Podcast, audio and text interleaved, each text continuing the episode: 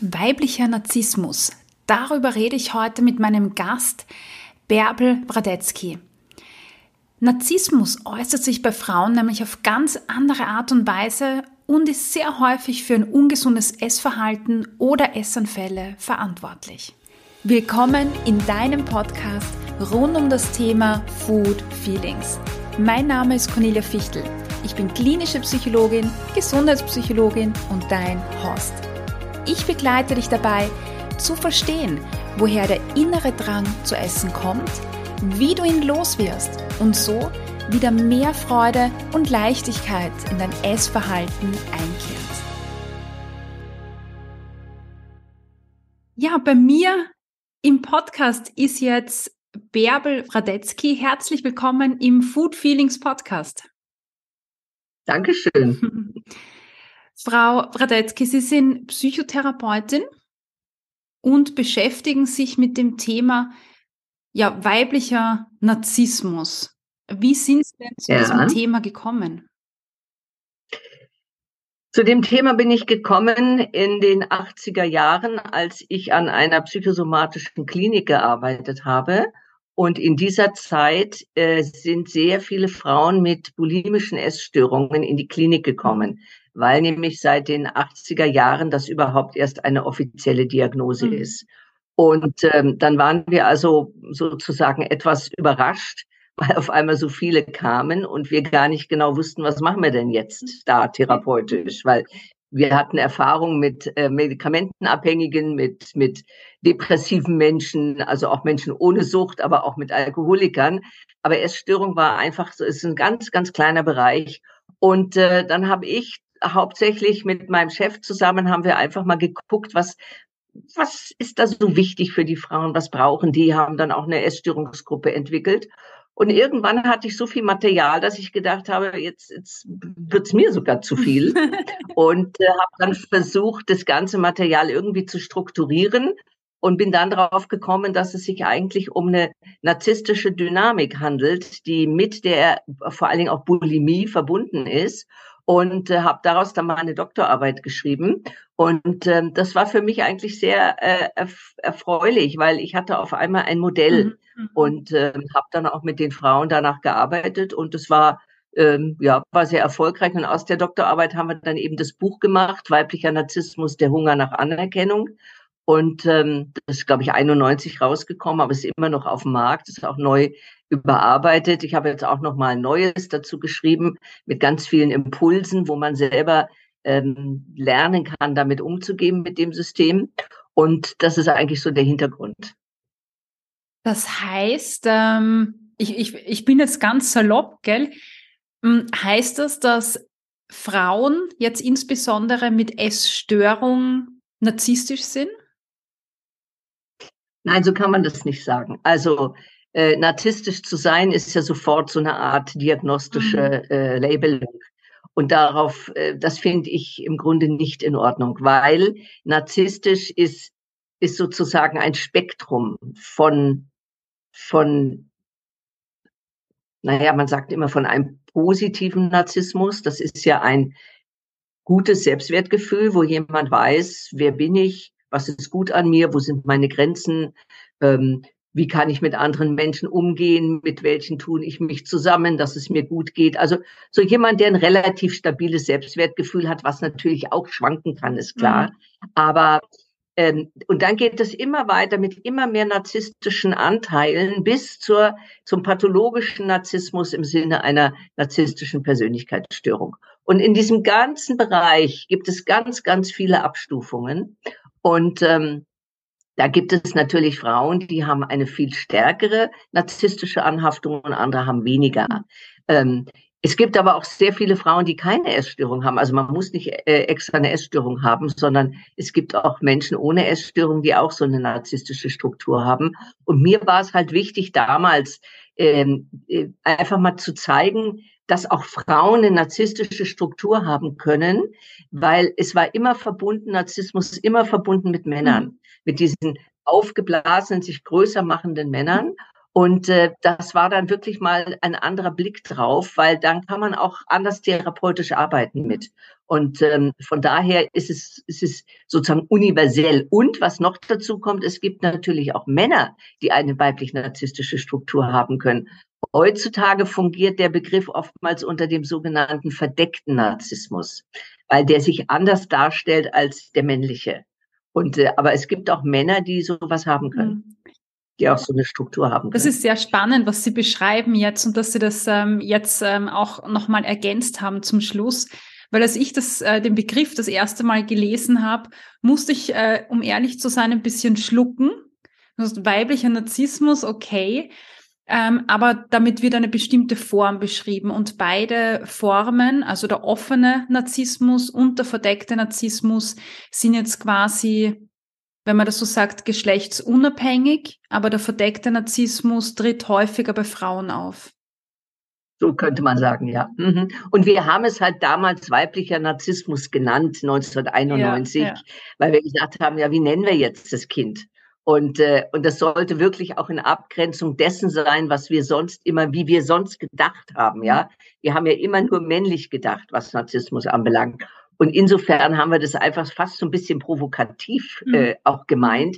Heutzutage ist, würde ich es natürlich nie mehr so nennen, weil das natürlich sofort wieder als Diskriminierung ja. von Frauen und so weiter ausgelegt werden kann, was überhaupt nicht der Fall ist, sondern es geht ganz im, im Gegenteil.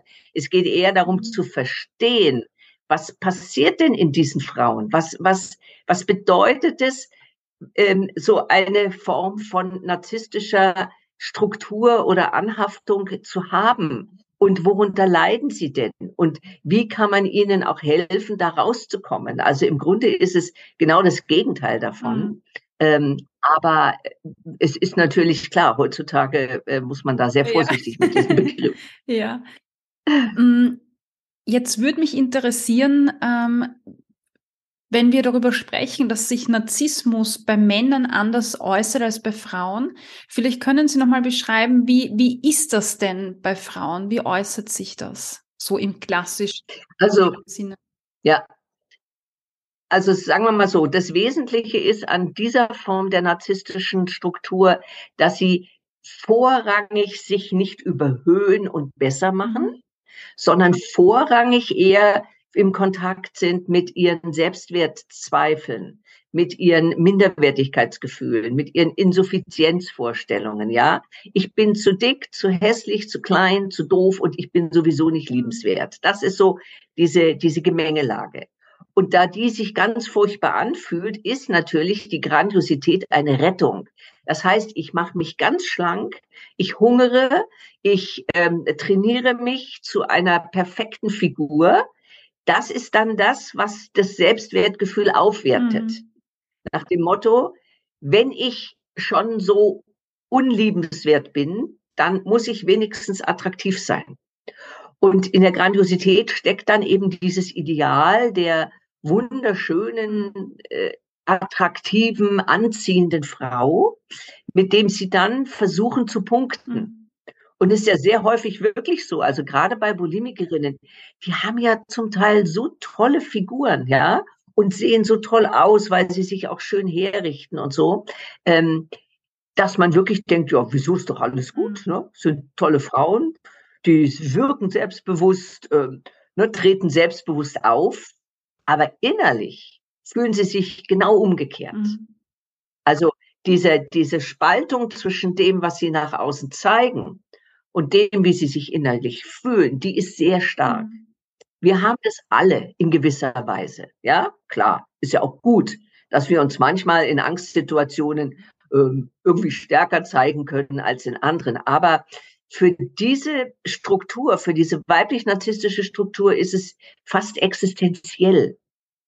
Nur das geschönte Bild zu zeigen und alles andere zurückzuhalten und sozusagen ähm, niemandem, niemandem äh, darzulegen. Es soll auch niemand sehen mhm. und niemand soll das erfahren. Mhm. Ja, sehr spannend. Und wenn Sie das so beschreiben, dann, ja, dann habe ich generell ähm, Ess, also Patientinnen mit Essstörungen einfach im Kopf, wo einfach dieses, dieses Äußerliche einfach ganz, ganz wichtig ist und einfach ein, ein wichtiger, ein wichtiges Identitätsmerkmal, etwas, woran ich erkenne, dass ich richtig bin oder gut bin. Ja, und da ist ja natürlich das Tolle, die Essstörung, die ist das beste Mittel, um dieses System zu, zu bedienen. Mhm. Weil ich durch die Essstörung eine Möglichkeit habe, meinen Körper zu manipulieren und das wiederum meinem Selbstwert dient. Mhm. Ist perfekt. Ja. Also besser geht's eigentlich gar nicht. Ne? Und sehr häufig ist es auch so, wenn man mit, mit, mit Frauen arbeitet, die so im mittleren Alter sind, dann merkt man, ach, die hatten früher eine Essstörung. Also sehr häufig ist es dann auch noch mit einem alten Erlebnis gekoppelt. Aber viele haben zum Beispiel auch diese, ach, wie heißt denn die, diese vierte Kategorie? Ah, fällt mir jetzt gar nicht mehr ein, wie die heißt. Das ist, das ist sozusagen eine Essstörung im Kopf. Also die haben keine manifeste Essstörung, aber haben immer das Gefühl, ich esse zu viel, ich müsste abnehmen. Und wenn es nur zwei, drei Kilo mhm. sind, ja, die latent, mhm. latente Essstörung, so heißt es, ähm, die, die sozusagen permanent rummachen an sich und an ihrem Körper, nie zufrieden sind mit ihrem Körper, weil der ja eben sozusagen die, die, die, die Ansichtskarte von mir ist, könnte man fast sagen. Ne? Und, ähm, und da muss er natürlich perfekt sein. Und da ist jede kleine Rolle oder jede Unebenheit natürlich eine Katastrophe. Mhm. mhm. Jetzt stellt sich bei mir die Frage, ähm, dieses Bild, das wir jetzt gerade gezeichnet haben, da, da stelle ich mir jetzt eine, eine normschlanke, wunderschöne Frau vor. Ähm, aber wie ist das mit, mit Frauen, wo, wo man sagen würde, die, die hat eine unter Anführungszeichen normale Figur oder die hat sogar mh, mm, jetzt einfach, ich sage jetzt mal, mehr Kilo drauf, als man jetzt denken würde, wenn man an weibliche Narzisstinnen denkt. Kommt das ja, ja, bei ja, anderen Frauen auch vor oder ist das wirklich äh, hauptsächlich bei, bei sehr, sehr schlanken Frauen der Fall? Nö, nö, keineswegs. Man hat ja noch andere Möglichkeiten, seinen Selbstwert aufzubessern. Also zum Beispiel über Leistung. Mhm. Die Frauen sind oftmals enorm leistungsfähig, mhm. sind zum Teil auch im Beruf unglaublich erfolgreich, stehen da ihre Frau und da würde man nie auf die Idee kommen, dass die ein Selbstwertproblem haben. Dann über Perfektionismus. Mhm. Also es muss alles super toll sein. Also die, der Mann, den man heiratet, die Familie, die, die, ne, oder wenn man es eben nicht mit super toll macht, dann muss zumindest, ähm, weiß ich was, das Geschirr zur Decke passen oder die Servierte farblich zum Geschirr oder so, ja. Also so eine Art Perfektionismus, wo alles stimmen muss, ja. Und da hat jeder seine eigenen Kategorien für den, für den äh, Perfektionismus. Ähm, was ist es denn noch? Das ist, ähm, oftmals auch dieses Gefühl von, ich muss eine super Frau sein. Also ich muss Mutter sein, ich muss Ehefrau sein, ich muss Freundin für den Mann sein, ich muss immer gut drauf sein und den Mann auch sozusagen immer für den Mann so da sein, wie der mich gerade braucht, ja.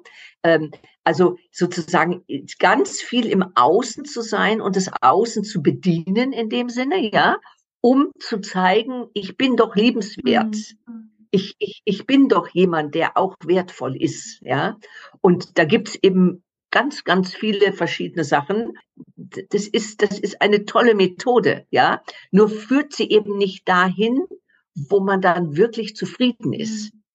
mit sich. Ja, also diese, diese ganzen narzisstischen Mechanismen, die man anwendet, ja, um sich ein gutes Selbstwertgefühl zu basteln, die sind natürlich enorm brüchig. Da muss nur einer kommen und sagen, mein Gott, wie siehst du aus heute? Und schon kippt das Ganze wieder in Richtung Selbstabwertung mhm. und siehst du, ich bin ja doch schlecht und ne, so. Also es ist sehr instabil, was man sich damit geben kann. Und äh, von daher ist es wichtig, eben den Frauen Möglichkeiten zu geben, eine andere Form von innerer Stärke und innerer Balance hm. äh, hm. zu entwickeln. Ja. Es, es, ist ein, es ist etwas Oberflächliches. Ne? Es ist so eine Fassade oben drüber. Und sobald die so ein bisschen angestochen wird, weil man gerade nicht äh, perfekt ausschaut oder weil man äh, Kritik bekommen hat in der Arbeit, dann bröckelt das Ganze. Da merkt man, dass es eigentlich kein wirkliches, äh, kein wirklicher Selbstwert ist oder, oder so, sondern dass es alles sehr abhängig ist quasi von, von äußeren Faktoren wie eben Leistung oder so. Mhm. Es ist abhängig von äußeren Faktoren, aber man darf nicht übersehen, diese Teile gehören ja auch zu einem selber.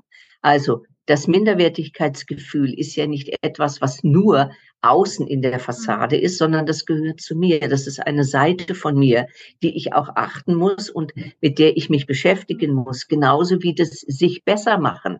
Diese Grandiosität, die hat ja unglaubliche Kräfte. Das ist ja eine, eine ganz tolle Seite von einem, die man, wenn man sie wirklich kennt und, und nutzen kann, dann kann man auch enorm viel mit, damit erreichen. Mhm. Ja? Was fehlt, ist eigentlich der Boden. Also, dass man sozusagen diese beiden Seiten, die, die, die, die schwirren ja so ein bisschen im luftleeren Raum, weil der Boden fehlt. Und der Boden ist das, was ich auch damals das sogenannte wahre Selbst genannt habe. Es ist auch ein schrecklicher Begriff, aber der ist halt in der Literatur kursiert. Und das ist man könnte sagen, fast der dritte Teil im narzisstischen System, wo ich das Gefühl habe, das bin ich. Mhm. Also ich muss mich nicht besser machen, ich muss mich nicht schlechter machen. Ich kann spüren, wie ich mich fühle. Ich kann wahrnehmen, welche Bedürfnisse ich habe. Ich habe, ich habe eine Idee davon, wer ich bin. Mhm ähm, muss nicht permanent gucken, wie sind die anderen und jetzt mache ich mich so wie die anderen, weil dann gehöre ich dazu, sondern ich gehe als ich dahin und sage, aha, interessant und die anderen sind andere mhm. Iche, mhm. ja. Ähm, so, so dass man sozusagen ein bisschen mehr Sicherheit in sich selber hat, um die nicht immer von außen kriegen zu müssen. Weil darum geht's ja. Ne? Wenn ich die, die Rückmeldung kriege, dann kann ich sicher sein. Wenn jemand sagt, du siehst gut aus, oh, wunderbar, ja, dann fühle ich mich sicher, dann fühle ich mich gut, dann habe ich eine ganz andere Form der Begegnung, als wenn ich kritisiert mhm. werde. Ja, aber das ist, wie gesagt, diese Fassade ist nicht nur jetzt so was Äußeres, sondern es hat ganz viel mit einem selber zu tun. Nur ist es eben nicht im Bewusstsein. Und deshalb habe ich in meinem neuen Buch das auch so gemacht, dass man mit diesen Teilen mal arbeiten kann. Ja. Und sagen kann, aha, guck mal an, das ist die Seite. Ja, wie sieht die denn in mir eigentlich aus? Wie sieht denn meine eigene Grandiosität aus? Mhm. Und Grandiosität heißt ja, ich habe eine, eine Idee von mir. Ich habe eine, eine Idee, wo ich hin will. Ich habe eine Idee, wie ich sein möchte. Und die Ideen sind hm. toll. Problematisch ist, wenn ich mich abwerte, wenn ich diese Idee nicht erfüllen kann. Ja, ja. Ich würde auch gerne schlanker sein, okay. Aber aber ich muss mich nicht entwerten, wenn ich es nicht schaffe. Das ist der Unterschied. Und so kann man wirklich mal mit diesen drei Teilen arbeiten und sagen, ach ja, guck an. Und dann auch dieses andere, die sogenannte wahre Selbst. Ich nenne die dann die authentische, wo man sagt, hm, wer ist denn das? Meistens ist der Zugang gar nicht so schwer, aber ich muss überhaupt erstmal eine Idee davon kriegen, dass da noch ein anderer Teil ist, der mich von unten stärken kann. Hm. Können Sie nochmal diese drei Teile des Selbst wiederholen? Mhm. Also das eine ist die Minderwertigkeit, das, das Gefühl von Minderwertigkeit und Insuffizienz. Mhm. Die nenne ich die unbedeutende. Sie ist nicht unbedeutend, aber man selber fühlt sich unbedeutend. Mhm. Die andere Seite ist die Grandiosität, da wo ich mich größer mache, wo ich mich über andere erhebe, wo ich sage, ich bin doch viel besser als ihr, weil ich kann hungern, ich kann schlank sein. Das ist zum Beispiel in der Magersucht, mhm. ist dieses unglaubliche Hungern. Das ist natürlich eine, eine Stärke. Es ist unbeschreiblich, wie stark diese Frauen sind, wenn die mit drei äh, Trauben am Tag auskommen. Ja, das ist enorm. Ähm, so, das ist sozusagen die, die, die großartige, nenne ich sie. Die andere müsste eigentlich die kleinartige heißen, aber das, den Begriff gibt es ja nicht. Und das dritte ist eben die authentische, die da sagt, okay, du möchtest schlank werden, aber jetzt überleg doch mal, ob das Hungern so wahnsinnig toll ist und ob der Preis dafür nicht viel zu hoch mhm. ist. Weil Wo ist der Genuss? Wo ist die Freude? Wo ist das Selbstverständliche? Wo ist das Lockere? Das geht ja alles ja. verloren. Ja, ne? und auch das Hinterfragen so. also, auch. Ne? Also warum möchte ich das? Weil viele verbinden ja mit Schlanksein mehr Gesundheit, mehr Glück, eine glücklichere Beziehung, ein besseres Leben und ähm, vergessen dann aber, dass auf dem Weg sie halt oft das Leben auf Pause stellen. Also sie werden das jetzt erkennen, ja, dass ich gehe nicht mehr schwimmen, ich gehe nicht mehr raus, ich gehe nicht essen, mein Leben genau. ist auf Pause, bis ich dann irgendetwas erreicht habe und lebe mein Leben nicht. Ja. Oh, jetzt habe ich ja. Sie unterbrochen, ja, und, Entschuldigung. Ja, macht ja nichts. Und das ist noch natürlich noch eine wichtige Sache, weil ich kann natürlich hungern und mir eine Traumfigur machen und trotzdem in Beziehungen ein großes Problem haben, weil die Essstörung ja nicht nur die Essstörung ist, sondern sie ist immer auch eine Bindungsstörung. Menschen mit einer Essstörung haben immer eine Bindungsproblematik, mhm. weil sie Angst haben, sich einzulassen. Weil wenn ich mich einlasse, dann kann der andere hinter die sogenannte Fassade gucken und sieht etwas in mir, was ich nicht zeigen will. Mhm. Somit habe ich auf der einen Seite die enorme Sehnsucht nach Nähe und auf der anderen Seite renne ich aber weg, wenn wirklich jemand es ernst mit mir meint. Hilfe, Hilfe. Weil Liebe für diese Menschen oftmals bedeutet, du musst so sein, wie ich dich haben will. Dann liebe ich dich. Und bist du anders als du bist, bist du autonom, bist du selbstbestimmt, dann will ich dich nicht. Das ist so, so eine Grundbotschaft, die oftmals in diesen Familien sozusagen transportiert wird, so dass Anpassung verstärkt wird und Eigenständigkeit nicht gefragt ist. Mhm. So, das heißt, wenn ich mich jetzt auf jemanden einlasse, heißt es, ich muss so werden, wie die Person mich haben will. Und das ist eine ganz schreckliche Vorstellung. Ja. Weil erstmal weiß ich gar nicht, wie der andere mich haben will. Ich zeige mich erstmal selbstbewusst als eine tolle Frau, ja. Klar, wenn man auf, auf Partnerwahl ist, dann zeigt man sich natürlich mit seiner besten Seite. So, und dann wird's nah und eng und dann rutschen die Frauen in diese enorme kindliche Abhängigkeit, verlieren alle ihre Autonomie. Und dann sagt der Partner, äh, ich habe doch eigentlich eine ganz andere Frau mhm. mir ausgesucht gehabt, ja.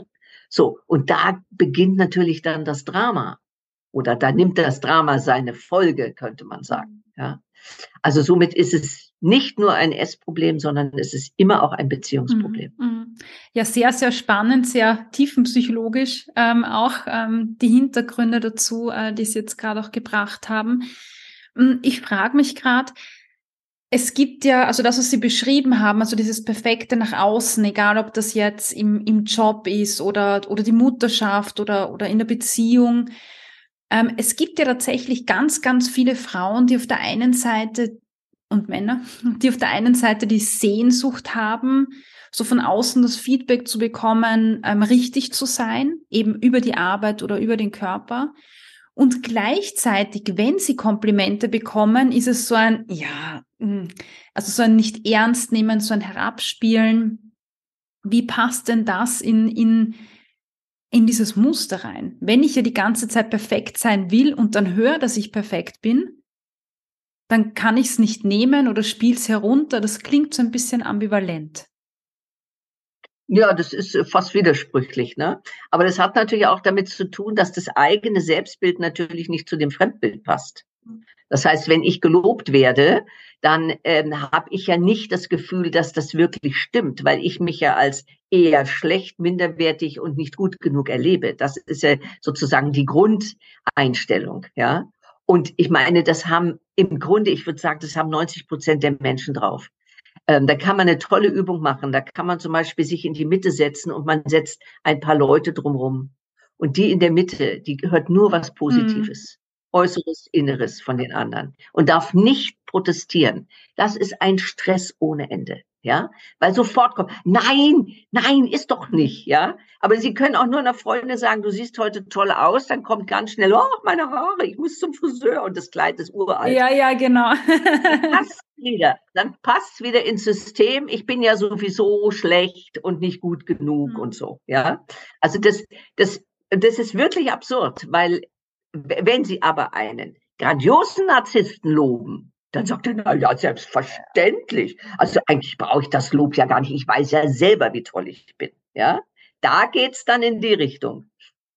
Und bei denen, die, die sich eher schlecht und, und minderwertig fühlen, da geht's eben in diese Richtung. Hm. Ja, total spannend, weil auf der einen Seite mache ich ja alles, um diese Komplimente zu hören. Und wenn ich sie dann höre, dann kann ich sie nicht nehmen, weil es nicht zu meinem Bild passt. Also das ist eine ja. irrsinnig spannende ähm, Dynamik, die da innen drin stattfindet auch. Ja. Ja, und es hat auch damit zu tun, der Boden fehlt. Mhm. Also es ist ja so, ich habe das von vielen Frauen gelernt, dass sie gesagt haben, ich muss immer wieder hören von meinem Partner, dass er mich liebt. Mhm. Weil sie glauben es nicht, dass es so ist, ja. Und sie haben keinen Boden, auf den das fällt. Es ist eher wie so ein Fass ohne Boden. Es ist ja beim Essen genauso. Mhm, ja. Ich schaufel mich zu, ja, aber es bleibt nichts an Substanz. Mhm. Oder es bleibt nur an körperlicher Substanz. Der, der, der, die Motivation, mehr zu essen oder weniger zu essen, ist ja immer auch eine, in der Regel eine psychische. Weil klar, ich habe Hunger, dann esse ich und dann höre ich auf, wenn ich keinen Hunger mehr habe. Alles, was darüber hinausgeht, in die eine oder in die andere Richtung, ist immer psychisch bedingt. Ja. Weil sonst bräuchte ich es nicht machen. Ja aber es nützt meiner Psyche nichts. Das ist das Problem. Ja, zumindest nicht ja? langfristig. Ich kann noch so viel essen. Zumindest nicht langfristig. Also genau, wie, genau. Wie bei Essstörungen auch. Ne? In dem Moment nichts zu essen, da fühle ich mich stark und machtvoll. Aber langfristig genau. äh, poliert es auch nicht meinen, meinen wahren Selbstwert oder authentisches äh, Ich oder. Genau. Ja. Es ist keine wirkliche Nahrung für die Seele. Mhm. Das ist wirklich, ja klar, es ist eine Entlastung. Wenn ich erbreche, ist es erstmal eine Entlastung von Stress. Mhm. Ne? Oder wenn ich traurig bin, dann esse ich Süßigkeiten. Das ist auch alles völlig in Ordnung. Aber diese Extreme, dass ich es existenziell brauche, um überhaupt zu überleben, das ist das mhm. Problem. Nicht, dass ich mal zu viel äh, esse. Das ist äh, völlig in Ordnung. Ja. ja. Aber dieses, ich muss das tun, damit ich überhaupt existieren kann. Mhm. Und viele Menschen suchen sich ja auch in, in Essanfällen einen Raum, wo sie endlich mal sie selber sein dürfen. das ist ja auch so verrückt. Ja. Ne? Genau, ich für mich und jetzt hier quatscht mir keiner rein. Jetzt mache ich das und dann mache ich das auch abends, wenn es keiner mitkriegt und so. Ne? So. Ja, das Bedürfnis, das Bedürfnis ist doch völlig in Ordnung. Nur die Form der Befriedigung ist das Problem. Mhm. Also muss ich doch gucken, wie schaffe ich mir Räume? Zum Beispiel, indem ich lerne, mich abzugrenzen und zu sagen, jetzt halt die Klappe. Ich bin, wie ich bin. Fertig. Und wenn es dir nicht passt, dann kannst du gehen. Ja. Es ist genau das, was nicht geht. Aber das ja? wird doch eine weibliche Narzisstin nie sagen, oder? Sowas. Nein, natürlich nicht. Aber deshalb, deshalb soll sie ja lernen, sie selber zu sein und dann kann sie entscheiden. Will ich mit so einem Menschen wo ich das Gefühl habe, ich muss mich permanent anpassen oder äh, sonst wie, mhm. ja, will ich damit zusammen sein? Oder sehe ich überhaupt richtig, dass der andere was von mir erwartet? Oftmals projizieren sie ja ihre eigenen Vorstellungen auf den anderen und meinen, der andere ist das, was der sie zu etwas zwingt. Mhm. Da gibt es ja die besten Formen äh, des Missverständnisses. Und das aufzudecken und zu sagen, so, und was ist denn das in dir, was da was möchte? Mhm. Und, und äh, ne, es ist natürlich manchmal ganz schwer abzugrenzen, diese drei Teile, weil die vermischen sich natürlich auch. Aber das Ziel ist, alle drei zur Verfügung haben zu können. Ja, und zu sagen, ach ja, da ist die Minderwertigkeit wieder okay, na, vielleicht ist was dran. Hm, Selbstzweifel sind ja auch nicht blöd, die sind ja auch gut. Ne? So, ah, da ist die Grandiosität, klar, ich mache mich heute besonders hübsch, damit ich mich besser fühle. Wunderbar. Und trotzdem weiß ich, was will ich. Mhm, ne? Ja. Und muss nicht das machen, was andere wollen, sondern machen, was ich will. Ja, ja. Das ist, ich finde, das ist ein schönes Bild, das Sie gerade gebracht haben, weil es bedeutet nicht, dass es einen Idealzustand gibt, wo ich sage, ich muss jetzt den Teil und den Teil eliminieren, damit ich äh, richtig Nein. bin, sondern es dürfen alle drei Teile nebeneinander sein. Und äh, manchmal ja. darf der mehr rauskommen, manchmal der mehr rauskommen, aber die, die Balance ist, glaube ich, wichtig. Und auch genau. immer äh, sich selber zu reflektieren, oder? Und zu hinterfragen und, und zu schauen, woher kommt das jetzt eigentlich? Ja, wer ist, wer ist da gerade? Ja, und sich, ja, und sich auch mal zu würdigen. Ja, auf jeden Fall. Wir müssen ja nicht alles verstehen. Ja, genau. Das ist ja gar nicht nötig. Das ist ja, mein Gott, da haben wir, ist ja viel zu viel Arbeit. Sondern zu sagen, okay, das ist jetzt meine Realität in dem hm. Moment. Da bin ich so, wie ich bin. Okay, dann kann ich daherkommen, kann sagen, du bist so blöd, ich will dich so nicht, ich will dich anders. Oder aber ich sage, ja, ich bin so, wie ich bin und da gibt es viele Teile an mir, die ich mag und es gibt Teile an mir, die ich blöd finde. Mhm. Jetzt kann ich mir überlegen, kann ich die verändern oder kann ich sie nicht verändern? Wenn ich sie nicht verändern kann, muss ich damit leben. Ja. Ja? Wenn ich meine Haare blöd finde, na gut, dann kann ich mir eine Perücke kaufen. Ist aber auch keine Lösung. Oder ich sage, okay, ich mache aus den blöden Haaren irgendwie eine witzige Frisur. Ja. Oder Weil darum geht es doch, dass, dass, man, dass man sozusagen ganz wird. Und diese Teile, die sollen ja nicht nur alle existieren, sondern auch miteinander hm, kooperieren. Ja. ja das dass sie sich unterstützen. Dass ich in einer Situation, wo ich wahnsinnig unsicher bin, mir denke, oh, wer kann mich jetzt unterstützen? Und das kann sozusagen mein wahres Selbst könnte mich unterstützen, indem es sagt, ja, ist ja schon gut, du reg dich mal nicht so hm. auf. Ist ja alles gut. Mhm. Ja? So, in der Art. Also, dass man wirklich versucht, da muss man nichts wegmachen, überhaupt nicht, sondern man muss eher was finden. Also die, die Essenz des Ganzen und die, die, die, die, die, die tollen Eigenschaften all dieser Seiten. Ja. Mhm. ja. Und ähm, das ist das ist toll. Ich habe das oftmals so in Seminaren gemacht, dass ich, dass ich die Menschen gefragt habe, sich ein Bild zu suchen für die Minderwertigkeit und ein Bild für die Grandiosität. Und interessanterweise können beide zusammen sich irgendwie ergänzen. Mhm.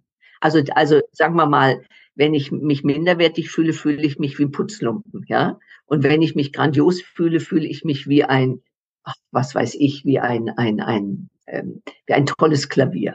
Ja, so, ja, was hat ein Klavier mit Putzlumpen zu tun?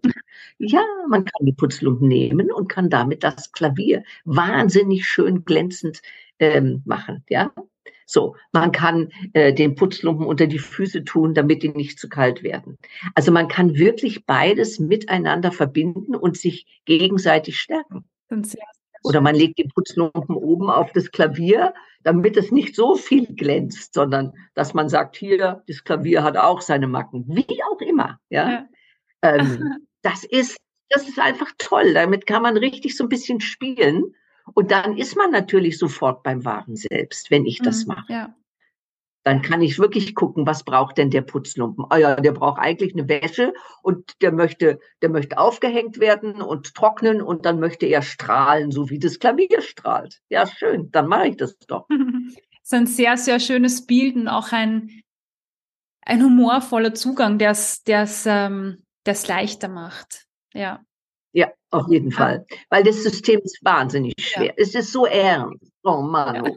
Also da fehlt die ganze Freude, da fehlt die ganze, die ganze Gaudi. Sie, Sie können mal versuchen, mit einem, mit einem äh, ähm, männlich narzisstischen Menschen Spaß zu haben. Das ist wahnsinnig schwer. Wahnsinnig schwer. Ja. Das Leben ist nun mal nicht spaßig, sondern das ist sehr hart und da muss man viel arbeiten und da muss man immer versuchen, uns anstrengen boah, Narzissmus ist in einem Maße anstrengend. Das ist ne? unglaublich. Ja. Weil ich permanent gucken muss, wie muss ich sein, dass die anderen mich gut mhm. finden. Oh. Na, da ist es ist nicht witzig. ist nicht witzig. Ne? Deshalb ist es sozusagen eigentlich eine Freude, sich mit dem Thema zu beschäftigen, um zu sagen, so, und jetzt entdecke ich auch meine Freude mhm. in mir. Ja. ja. Und lebe sie. Ich möchte gern zurückkommen auf das, was Sie vorher ähm, gesagt haben. Und bei mir kam ein Gedanke auf, der vielleicht gewagt ist, aber trotzdem. Äh, Sie haben vorher so dieses Bild beschrieben, mh, quasi die, als ich Sie gefragt habe, ob, ob weiblicher Narzissmus immer, immer so quasi gepaart mit dem Essen oder sich im Essen, im Körperbild ausdrückt. Und sie haben gesagt, nein, das ist so die perfekte Mutter zu sein, die perfekte Partnerin zu sein, die perfekte Angestellte zu sein, wie auch immer. Das heißt, es kann sich in verschiedenen Bereichen zeigen. Und äh, als sie das gesagt haben, habe ich mir gedacht, hm, kann dieser weibliche Narzissmus nicht auch etwas ähm, sein, was antrainiert wird in einem, in einer Gesellschaft, weil die, die Rolle, die jetzt Frauen zugeschrieben wird. Also wenn ich dran denke, wenn man nicht den Haushalt perfekt macht, dann ist man keine perfekte Hausfrau. Wenn man die Kinder nicht perfekt umsorgt und liebt, dann ist man keine gute Mutter. Wenn man sich nicht um den Partner perfekt kümmert, dann ist man keine gute Partnerin, weil die Frau muss äh, sorgen. Sie muss auch perfekt ausschauen, aber nicht zu perfekt. Sie muss liebevoll sein, nicht zu, also diese ganzen Ansprüche, die da von außen auf Frauen zufliegen, frage ich mich gerade, hm, ist das äh, ein Nährboden eigentlich auch für diesen, ja, für den weiblichen Narzissmus? Woher kommt das? Ja, klar. Natürlich. Ich meine, wir leben ja in einer, in einer Zeit, in der narzisstische Strukturen enorm ähm, Erfolg haben. Mhm. Ja, also wir, wir haben eine sehr narzisstische Gesellschaft. Das heißt, wir achten sehr viel auf Äußerlichkeiten. Ähm, wir versuchen, das Optimum anzustreben, überall, in jeden Bereichen. Ähm, bewirken im Moment genau das Gegenteil, aber das ist ja egal, man kann sich ja weiter anstrengen. Und dass natürlich die ganzen Rollenbilder da eine Rolle spielen, ist völlig klar. Weil wenn ich als Mädchen in so einer Familie aufwachse, dann werde ich mitkriegen, was jetzt für mich als Mädchen gefragt ist. Ne? Und werde mich möglicherweise danach richten, vor allen Dingen, wenn die Botschaft kommt, ähm, das ist jetzt richtig, ja. Also Mädchen müssen nicht studieren. Das gibt's ja heute leider immer noch so eine, so eine Tendenz, ja ähm, dann kann es gut sein, dass das natürlich schon auf so eine, auf so eine Selbstunsicherheit trifft und dass ich versuche, mich dadurch besser zu machen. Ähm, das alleine reicht natürlich nicht, um eine narzisstische Struktur auszubilden, denn ich kann ja als Kind auch in den Protest gehen und kann sagen, wisst ihr was, ihr könnt eure ganzen Rollenbilder mal an die Wand hängen. Ich mache ganz was anderes und ich steige aus. Ja, das kann man ja auch machen. Ähm, das heißt, das sind dann andere psychische Strukturen, die, die dann auf diese Rollenbilder fällt. Aber man darf nicht vergessen, dass natürlich die Umgebung immer Einfluss hat auf das, wie ich mich innerlich fühle und wie ich auch mein Verhalten strukturiere. Das ist völlig klar. Und da sind wir im Moment wirklich ähm, in so einer Art, man auch, wenn wir jetzt zum Beispiel mal die sozialen Medien nehmen, die natürlich jegliche narzisstischen Anteile von uns verstärken. Ja, ist doch klar. Ja. Und wir haben ja alle narzisstische Anteile, alle, jeder Mensch, ja. Und ähm, wenn ich jetzt sozusagen ähm, wenig wahres Selbst in mir spüre, dann werde ich mich natürlich diesen Bildern so anpassen, dass ich sage, ich passe mich perfekt in diese Bilder. Und schon habe ich wieder eine Selbstwertstärkung. Ne? Und das ist ein narzisstischer Mechanismus, ne? hat aber jetzt nichts zu tun, dass ich damit jetzt eine narzisstische Person werde, sondern es ist ein, ein narzisstischer Mechanismus, den ich anwende mhm. und den wir alle anwenden. Mhm. Und äh, mit Recht natürlich auch, aber eben oftmals so überzogen, dass ich mich selber vergesse und gar nicht mehr weiß, wer bin ich eigentlich wirklich. Ja. Ich meine, wenn es so weit geht, dass ich nicht nur schön sein muss, sondern dass meine Bilder, die ich veröffentliche, perfekt sein müssen, weshalb ich sie überarbeiten muss. Also ich meine, an dem Punkt denke ich, da wird's wirklich, wirklich schwierig für diese Menschen. Ja? ja. Das, das ist doch ein Wahnsinn. Das heißt, ich muss, ich muss mich wegmachen, damit ich den anderen zeigen kann, wie toll, toll ich bin. bin. Ja.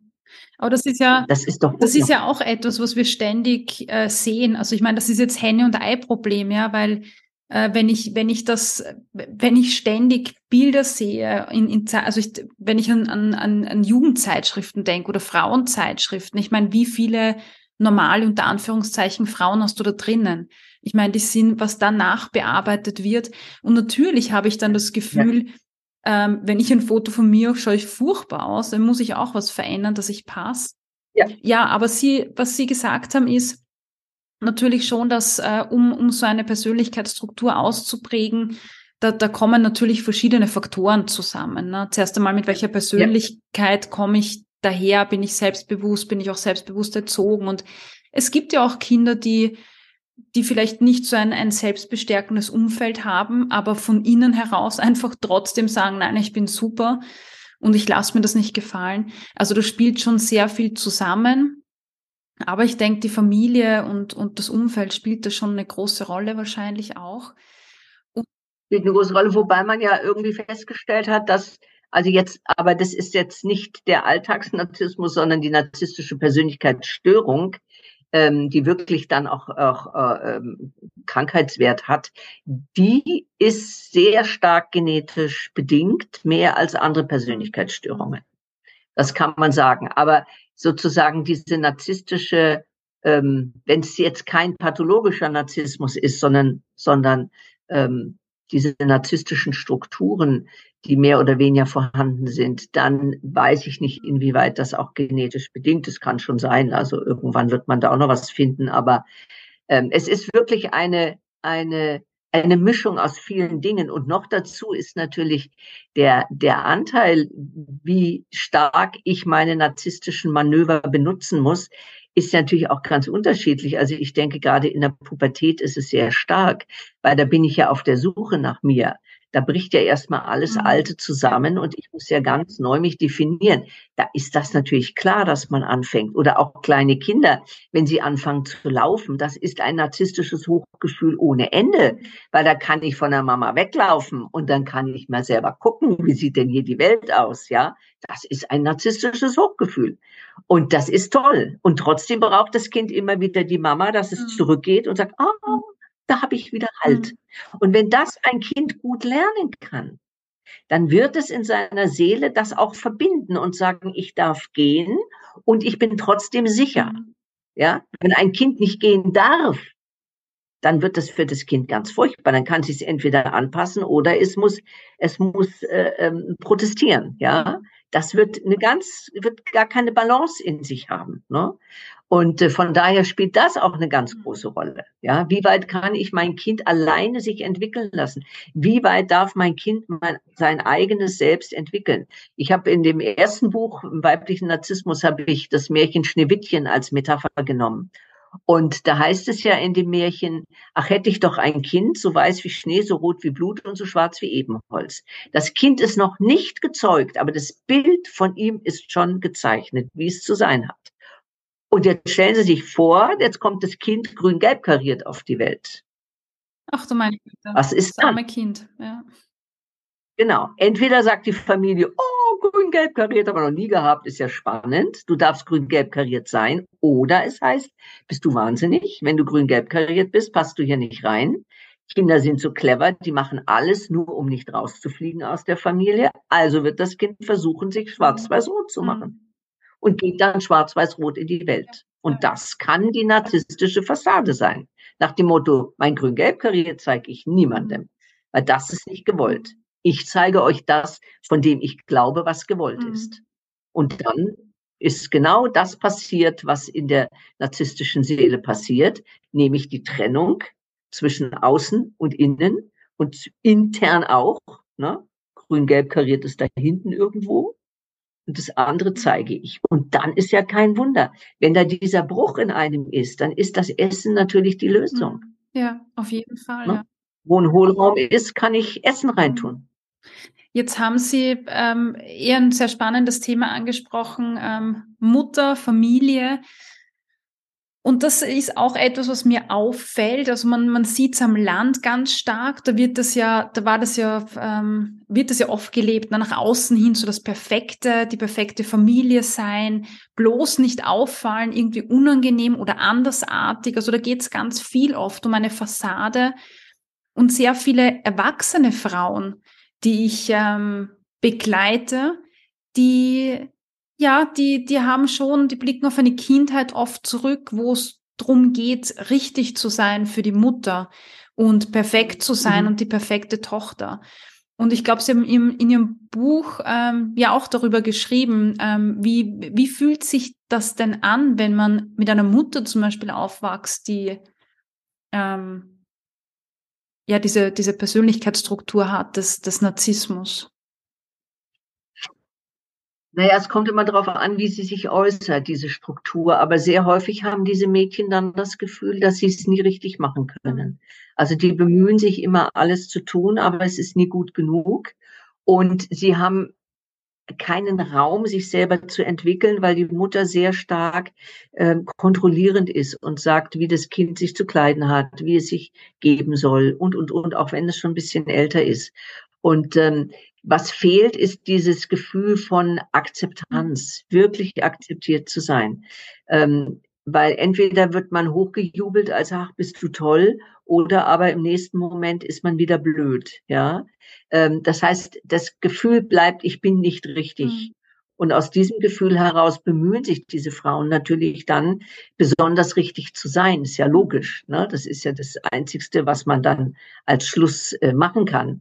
Und ähm, aber ihnen fehlt so die innere Sicherheit und das Gefühl, ja, das ist schon okay, ne? auch wenn ich mal vielleicht blöd bin, aber an sich bin ich ein akzeptierter und wertgeschätzter Mensch.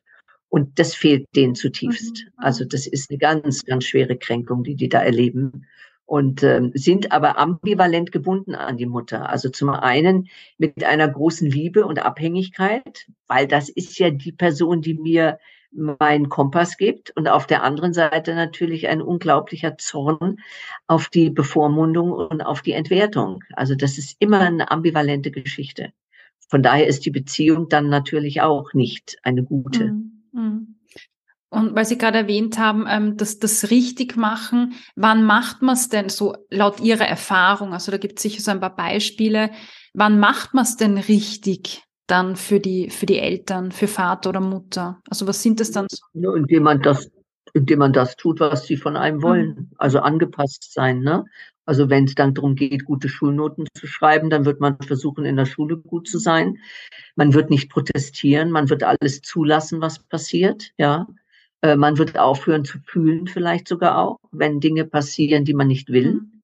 Ähm, wenn man zum Beispiel irgendetwas, äh, was weiß ich, ich, ich habe den Wunsch, auf, äh, auf eine höhere Schule zu gehen und die Eltern sagen, nein, du gehst äh, jetzt in die Lehre dann wird man in die Lehre gehen und wird, wird ein Leben lang unzufrieden sein, weil man das nicht hat machen dürfen.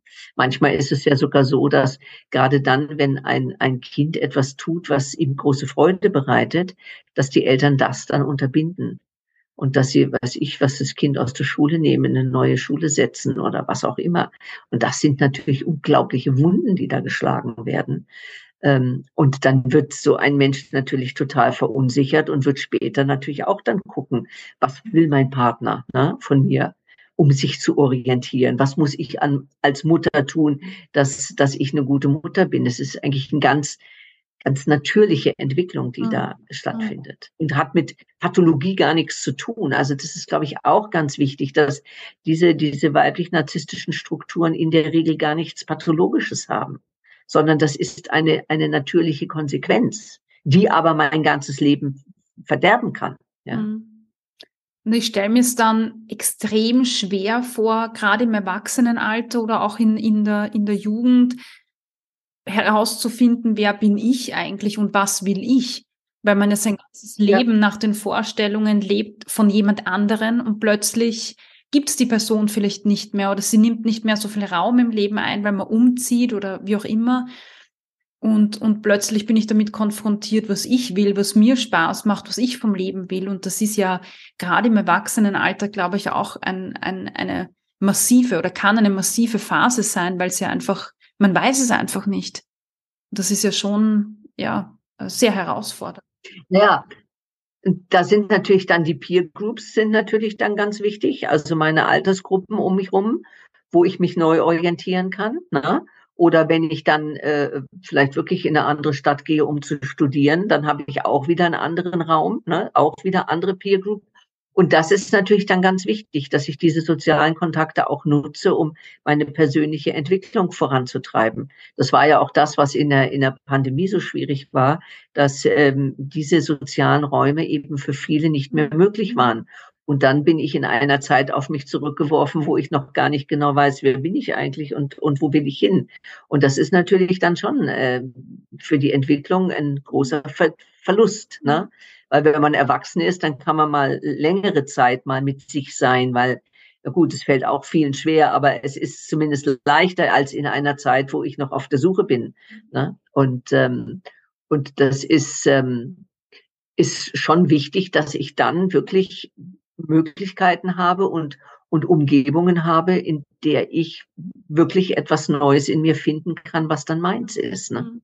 Und manchmal ist es auch so, das habe ich immer wieder in Therapien erlebt, dass, dass manche ähm, äh, Frauen aber auch Männer natürlich, aber ich habe hauptsächlich mit Frauen gearbeitet, ähm, zeitweilig oder sogar für immer den Kontakt zur Familie abbrechen müssen, mhm. weil sie merken, es hat gar keinen Sinn. In dem Moment, wo ich wieder in die Familie gehe, komme ich wieder in die alte Rolle. Kein Mensch hört mir zu, kein Mensch würdigt, was ich mache. Alle sagen nur, was machst du denn da für ein Schmarrn oder so? Und ähm, das Gefühl, ich, ich, ich komme hier gar nicht als Mensch an ähm, das ist für viele ganz, ganz furchtbar. Und dann müssen sie auch den zeitweilig den Kontakt abbrechen. So schmerzhaft es ist, aber für viele ist es wichtig, um den eigenen Weg gehen zu mhm, können. Mhm.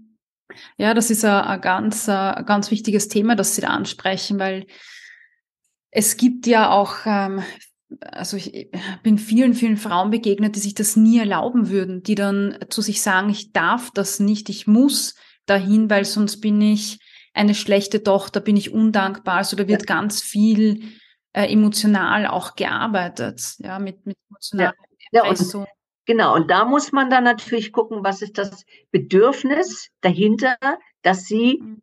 sozusagen die, die, die, die Qual auf sich nimmt, dahin zu gehen, statt den eigenen Weg zu suchen das ist ja, das macht sie ja nicht aus Gaudi, sondern das macht sie ja, weil es für sie wichtig ist in dem Moment. Und es ist natürlich schon auch ein beziehungsstiftendes Verhalten. Das muss man natürlich auch sehen und würdigen, weil das ist ja unglaublich, welche, welche, welche äh, Preise diese Menschen oftmals zahlen, um diese Beziehung zu halten, ja.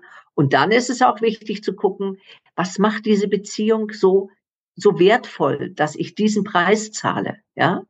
Ähm, das ist, glaube ich, eine ein ganz wichtige Sache. Und für andere ist es eben äh, der Preis zu hoch, weil sie sagen, nein, ich gehe da zugrunde, also muss ich mich abtrennen. Ja? Und dann ist dieses andere Bedürfnis einfach größer. Mhm. Und ähm, weil ich meine, man kann auch niemandem raten, jetzt bricht die den Kontakt zur Familie ab, das wäre meiner Meinung nach fahrlässig, mhm. sondern eher zu schauen, was suchst du da, was, was brauchst du? Und sehr häufig suchen sie letztendlich ähm, das, was sie früher nicht gekriegt haben. Bestimmt. Nämlich, dass jemand sagt, du bist ein tolles ja. Kind. Ja, suchen sie immer noch. Und dann ist es manchmal hilfreich, davon auch Abschied zu nehmen und zu sagen, das hast du nicht gekriegt. Dann wiederum kann man mit dieser sogenannten Teilearbeit sehr gut arbeiten und kann sagen, welcher Teil in dir will denn das? Mhm. Die Erwachsenen brauchen das nicht.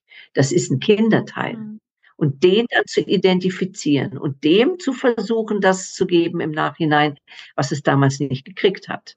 Das kann dann die Seele auch wieder beruhigen. Und dann kann ich als Erwachsene ganz anders auf die Situation reagieren, als wenn ich immer mit meinem Kinder-Ich dahin gehe und, und hoffe, dass es gestreichelt wird. Das wird dort nicht gestreichelt. Ja. Das, das ist eine Illusion. Und, ähm, und ja, und so kann man das, das Ganze oftmals auflösen. Manchmal auch nicht, aber zumindest hat man die Chance, eventuell ja. es zu ja. tun. Ja, ich bin, bin 20, 30, 40, 50 Jahre lang nicht gestreichelt worden. Das wird sich jetzt auch nicht ändern. Ja, und was kann ich tun? Wie, wie kann ich diesen Part selber erfüllen? Ja? Ähm, Sie haben jetzt schon ganz, ganz viele Inputs, noch Impulse geliefert äh, und grundsätzlich, wenn ich das jetzt so salopp zusammenfasse, geht es darum, wie man sich selber sieht und sich auch den, den eigenen Wert ähm, selber zu geben oder eine, eine, eine positive oder neutrale Beziehung mit sich selbst zu führen, sich anzuerkennen, seinen Weg zu gehen und zu schauen, was, was tut mir gut und das nicht ständig im Außen zu suchen. So, da, das wäre jetzt für mich auch so eine ganz wichtige Botschaft. Ja, und vor allen Dingen auch ähm, sich nicht zu entwerten. Also ja. ich glaube, das ist ein ganz wesentlicher Teil, weil diese Entwertung natürlich dazu führt, dass ich das Minderwertigkeitsgefühl stärke dadurch und äh, dass ich achtsam bin. Was mache ich denn? Ja, und ist das, was ich jetzt tue, Freude? Ist es Stolz oder ist es jetzt, dass ich mich über die anderen erhebe? Dann ist es Grandiosität. Ne? Also das auch mal zu begreifen, was ist denn in mir? Also die, das Verstehen, dass diese dieses, was, was so in einem rumläuft, da so ein System zu haben. Also das finde ich immer sehr hilfreich, wenn man dann sagt, ah ja, mh, so ist das. Und, äh, und oftmals ist es schon gut, wenn man sich fremde Hilfe mhm. holt, also wenn man sich therapeutische Unterstützung holt, weil man ist natürlich in seinem System so drin, dass man oftmals die Auswege gar nicht sieht. Und dann ist es leichter, mit jemandem zusammenzuschauen, was kannst du tun, was kannst du verändern, damit es dir besser geht. Ähm, also das sollte man auf jeden Fall für sich in Anspruch nehmen. Und das heißt nicht, dass ich krank bin oder ja. Ja. Im, im, Im, schlimmsten Fall, dass ich verrückt bin, überhaupt nicht, sondern richtig, ja. ich finde, dass die Menschen, die sich Therapie holen oder Coaching holen, eigentlich sehr verantwortlich sind, weil sie, weil sie wirklich für sich sorgen. Und das kann ich wirklich nur jedem sagen. Das ist, das ist oftmals so viel leichter, als, als zu lange in dem Elend drin ja, zu, zu hocken. Ja, Und, auf ähm, jeden Fall, ja. Mhm. Ja, ja. Und sie sind es sich wert, dass sie sich diese Hilfe holen. Ja, ja. Ja, ich weiß jetzt nicht, ob ich die Frage jetzt noch stellen soll, weil Sie haben schon so viel gesagt, aber ich, ich tue es trotzdem. Ähm, was, äh, wenn jetzt eine Person sagt, uff, da erkenne ich mich gerade wieder und ähm, ich, ich möchte was tun. Ja, jetzt, jetzt kann ich in, in, äh, mir eine Psychotherapeutin, eine, eine Psychologin äh, suchen, ich kann äh, ihr Buch lesen. Aber was wären denn so ein mhm. paar erste äh, Schritte, die, die, die Sie raten würden zu tun auf dem Weg? Das ist ganz schwer zu sagen, weil das ist so individuell. Das ist, und ich bin auch nicht jemand, die, die so eine allgemeinen äh, Ratschläge verteilt, weil ich das Gefühl habe, dass das mag ja alles ganz hübsch klingen, aber das ist so aufgesetzt, ja. Dann ist es wieder, die sagt, ich soll das und das machen, also mache ich das und das. Sondern es geht doch viel mehr darum zu sagen, was will ich, was glaube ich, was für mich jetzt gut ist. Mhm. Und es kann sein, dass ich eine Freundin aufsuche, das kann sein, dass mhm. ich weiß der Geier was mache, ja, aber nicht wieder jemand, der sagt, was man tun soll. Aber das finde ich ist ja ein, wichtiger Punkt. Also sich, man könnte am Anfang sich die Frage stellen, was möchte ich denn? Äh, was, was, ja, und was wäre für mich gut? Für mich? Ja, und wenn ich es nicht rausfinde, ist es überhaupt nicht schlimm. Ja. Also dann, dann muss man einfach noch mal warten und muss mal gucken, ja. Oder in welchen Bereichen habe ich besondere Probleme? Mhm und wie kann ich da eventuell was anderes mhm. machen. Ja. Aber es ist immer individuell ja, und es kommt immer von der betroffenen Person, nie, nie von uns. Wir, wir können gar nicht wissen, was für ja. die Person gut ist. Geht ja gar nicht. Das ist richtig, ja. Aber was ich auch schön gefunden habe vorher, ist so diese, dieser Impuls mal zu schauen, welche, welcher Teil von mir ähm, ist denn gerade aktiv oder, oder welcher Teil ist genau. verletzt? Also sich auch damit mal auseinanderzusetzen, ich finde, das ist, ähm, ist auch was Schönes. Ja. Ja, ja. Wunderbar. Ähm, vielen, vielen Dank für die ganzen Inputs und Impulse, die Sie heute geteilt haben. Ich denke, das Thema ist sehr, sehr vielen bekannt, ähm, auch wenn Sie den Begriff heute zum ersten Mal gehört haben, den Begriff weiblicher Narzissmus. Mm, und ich glaube, es ist äh, ganz gut, sich da mal so ein bisschen einordnen zu können oder so ein paar Tendenzen zu erkennen, wo man sagt, ah, das kenne ich von mir und ich muss jetzt keine weibliche Narzisstin sein, äh, um, um jetzt zu sagen, okay, ich schaue mal das näher an, sondern das sind ja immer so ein paar, wie Sie gesagt haben, Persönlichkeitsaspekte, die, die stärker sind oder ja, wie auch immer. Ja. Und das ist, äh, finde ich, ganz ja. spannend, das mal zu erkunden, sich da kennenzulernen und wenn ein Leidensdruck da ist, so bestimmte Verhaltensmuster auch zu hinterfragen, aufzulösen. Ja. Ja. Ja, vielleicht gibt es auch noch eine Hilfe. Ich habe zu dem Thema habe ich einen Online-Kurs gemacht ähm, in, in dieser Rubrik Sinnsucher. Das ist von Random House, von dem Verlagshaus. Ähm, und ähm, das ist auch ganz schön, weil das ist so aufgeteilt in kleine Module mit, mit Übungsblättern und sowas. Und das kann man erwerben und kann man dann so oft hören, wie man will. Das ist sozusagen, kann so ein Einstieg sein, in, wenn man jetzt vielleicht auch Angst hat, Therapie zu machen, dass man sagt, jetzt gucke ich mir mal sowas an, ne? Und schau mal, inwieweit es hilfreich für mich ist. Und wenn ich es hilfreich finde, dann schaffe ich vielleicht den Weg in, in die Unterstützung leichter, mhm. ähm, weil ich merke, ah, das ist ja gar nichts Schlimmes, sondern es macht ja vielleicht sogar Spaß. Ja, super. Das verlinkt man dann unten gleich gemeinsam mit Ihrem Buch, äh, dass man da zu Ihnen findet. Und ich danke Ihnen für Ihre Zeit und für die ganzen wunderbaren ähm, Impulse und Inputs, die Sie da heute gerne, haben. Vielen, gerne. vielen Dank. Gerne. Ich bedanke mich, dass ich hier sein durfte.